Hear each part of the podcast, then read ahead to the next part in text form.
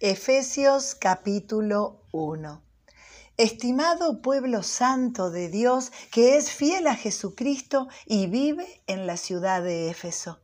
Un cordial saludo de Pablo, apóstol de Jesucristo por voluntad de Dios.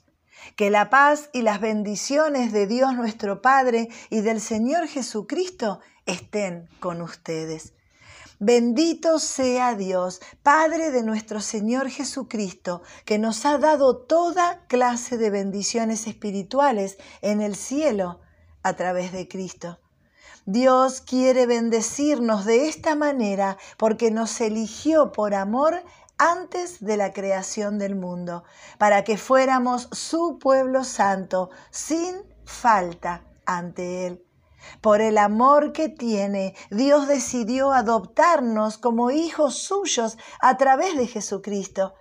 Eso era lo que Él tenía planeado y le dio gusto hacerlo. Dios nos eligió para que así se le honre por su grandioso amor que nos dio gratuitamente por medio de su Hijo amado. La sangre de Cristo derramada en su muerte pagó el rescate para librarnos de la esclavitud.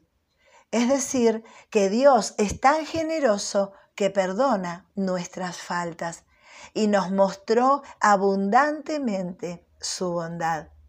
Con completa sabiduría y entendimiento nos ha dado a conocer su plan secreto esto fue lo que con gusto Dios quiso hacer por medio de Cristo. El plan de Dios que se cumplirá a su debido tiempo es poner bajo el mando de Cristo todo lo que hay en el cielo y en la tierra. Dios nos eligió por medio de Cristo para ser su pueblo tal como ya lo tenía planeado, pues Él actúa de manera que todo lo que suceda salga de acuerdo con su voluntad. Nosotros, los judíos, ya estábamos esperando al Cristo desde hace tiempo. Fuimos elegidos para alabarle por su grandeza. Y esto mismo sucede con ustedes oyeron el mensaje de la verdad, o sea, las buenas noticias de su salvación, y creyeron en Cristo. Por medio de él, Dios les puso el sello del Espíritu Santo que había prometido. El Espíritu es un adelanto que se nos da como garantía de que recibiremos lo que Dios prometió. Quien usó la garantía del Espíritu para darnos libertad.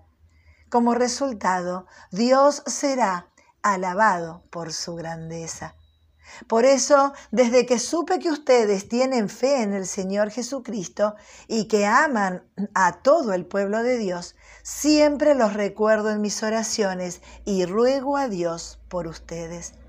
Ruego que Dios, el Padre glorioso de nuestro Señor Jesucristo, les dé el Espíritu, fuente de sabiduría ¿Quién les revelará la verdad de Dios para que la entiendan y lleguen a conocerlo mejor.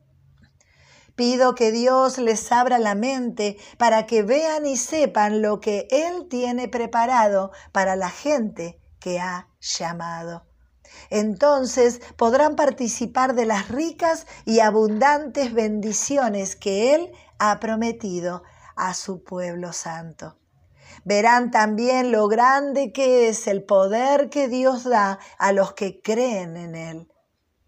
Es el mismo gran poder con el que Dios resucitó a Cristo de entre los muertos y le dio el derecho a sentarse a la derecha en el cielo.